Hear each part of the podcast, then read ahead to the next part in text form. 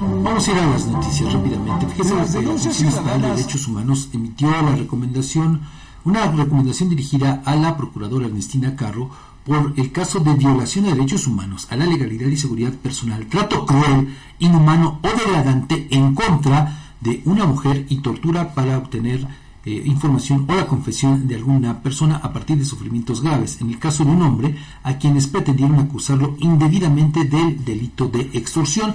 De acuerdo con el expediente respectivo, fue el 25 de agosto de 2020 cuando cuatro elementos de la Policía de Investigación de la Procuraduría interceptaron y detuvieron a la pareja cuando acudieron a realizar compras a un establecimiento comercial donde sin mediar una orden de aprehensión ni señalamiento de acusación fueron detenidos, incomunicados, amedrentados y en el caso del hombre torturado para que aceptaran ser los responsables de un supuesto delito de extorsión.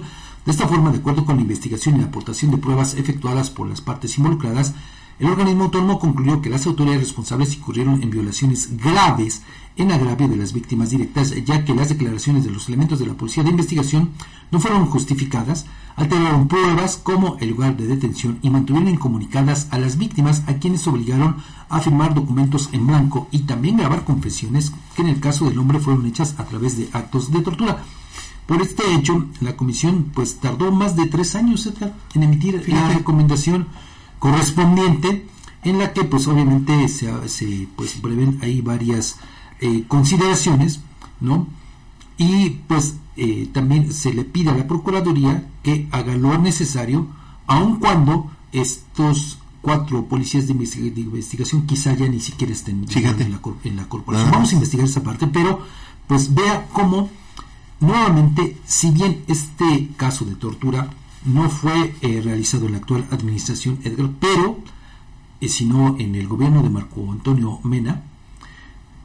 Pero de cualquier forma, Edgar, pues nos evidencia cómo la práctica de la tortura sigue existiendo desafortunadamente y sigue siendo empleada por elementos policíacos para esto, para fabricar culpables. Culpables. ¿Cuántos casos más no habrá como estos? Bueno, Fabián, no, no, vayamos muy lejos. Esta alteración que hizo una médico legista de la Procuraduría está empatado, aunque no es una situación similar, pero está empatado en este sentido con estas prácticas en las que la Procuraduría más bien parece... Eh, todo menos menos eso procuraduría es de terror Edgar de terror que esto suceda o sea, que te obliguen a firmar hojas en blanco, que grabes audios, que te inculpes, aun cuando no tengas responsabilidad alguna. Ya, digo, pues el, tema de la fabricación de pruebas también es, otro, otro asunto, pero que te lleguen a torturar. Por eso yo insisto, Edgar, esto eh, viene arrastrándose desde hace mucho tiempo. Desde hace mucho. Pero el problema es que ahorita pues tampoco ha habido acciones concretas para decir, no, vamos a presentar una nueva procuraduría. Ahí tuvimos, ahí tuvimos el caso de este hombre involucrado en la desaparición de una joven de aquí de Galeana, municipio de Guamantla. También, sí, es cierto. Torturado brutalmente a tal grado que perdió la vida. Cierto. Por eso yo pregunto, Edgar, y dejo este cuestionamiento al aire, ¿cuántos casos más habrá así en los que la Procuraduría fabrica culpables.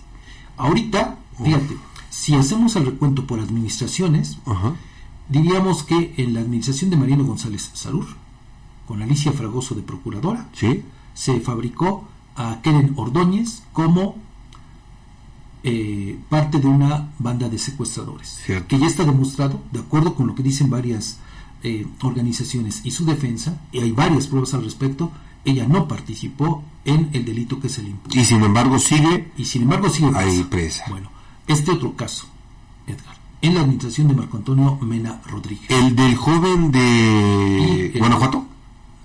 Ah, otro caso de Pedro, ¿cierto? Ya en esta administración. En esta administración y que bajo los mismos eh, procedimientos habían. Entonces, bueno, vea cómo de manera sistemática continúa el uso de la tortura para fabricar culpables, algo que no tendría que suceder. Por eso, de verdad, es eh, un tema que debiera preocupar y ocupar a la gobernadora y no presumir que somos el Estado más seguro.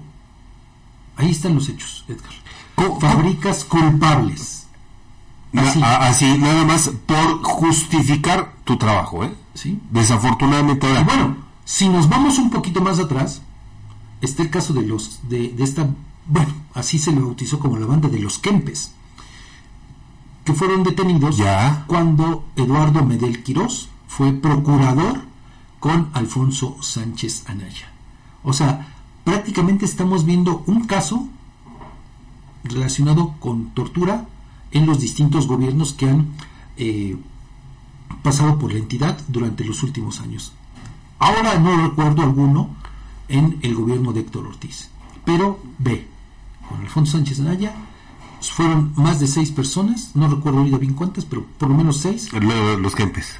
Que, eh, eh, bueno, hace mucho entrevista. están eh, dos de ellos están purgando una condena. Sí, sí, sí, ¿no? Bueno, el caso de Keren Ordóñez, el caso este, el caso de Pedro, este joven de Guanajuato, el caso de este hombre también originario de, aquí de Terrenate, que igual perdió la vida, y entonces vea cómo sigue de manera recurrente esta práctica. Lo que me llama la atención, Fabián, ¿y cómo le van a reparar integralmente el daño a estas dos víctimas? No puede ser.